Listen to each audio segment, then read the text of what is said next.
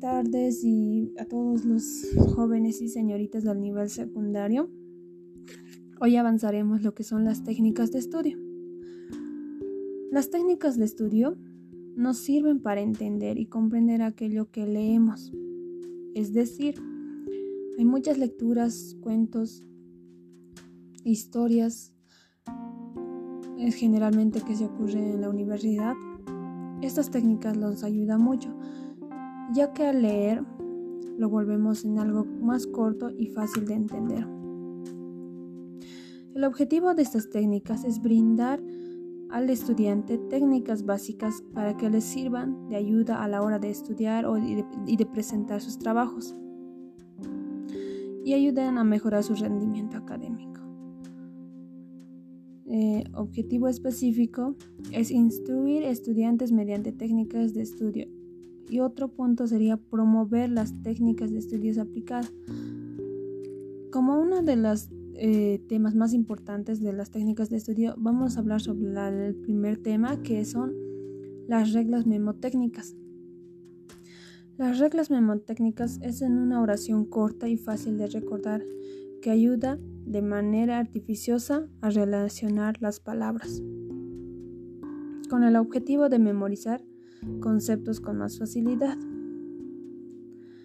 Entre los métodos más comunes existe la visualización, que es a través de una, una imagen que nos recuerde a un concepto, como decir rosa. La rosa nos recuerda que tiene tallos, hojas,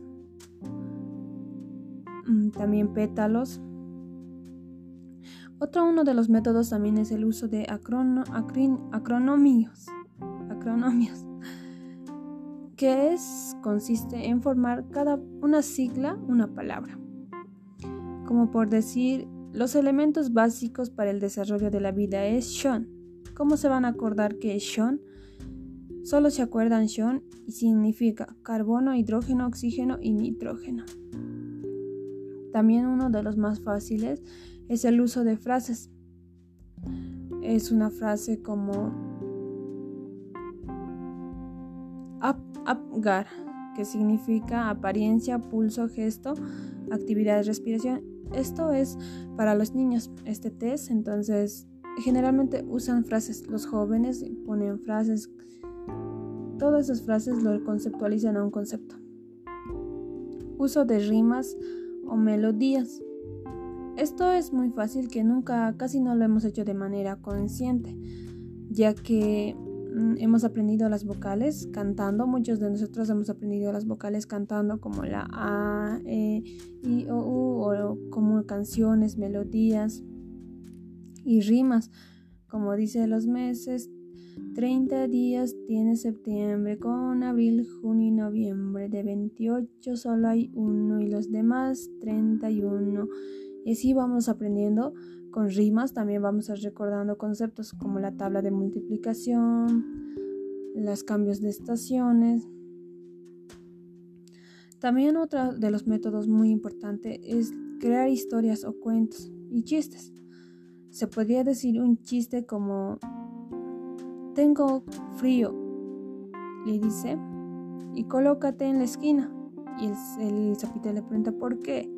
La esquina está a 90 grados. Chistes de matemáticas o como por decir, ¿cuál es la fórmula del agua bendita?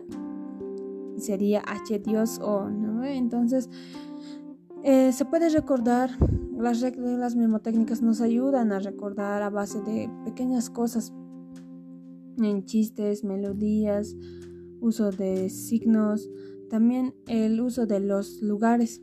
Al recordarte una calle, te puedes acordar un concepto o algo que te recuerde. Y eso es lo que serían las reglas memotécnicas eh, para aplicarlos más fácil para el estudio. Muchas gracias.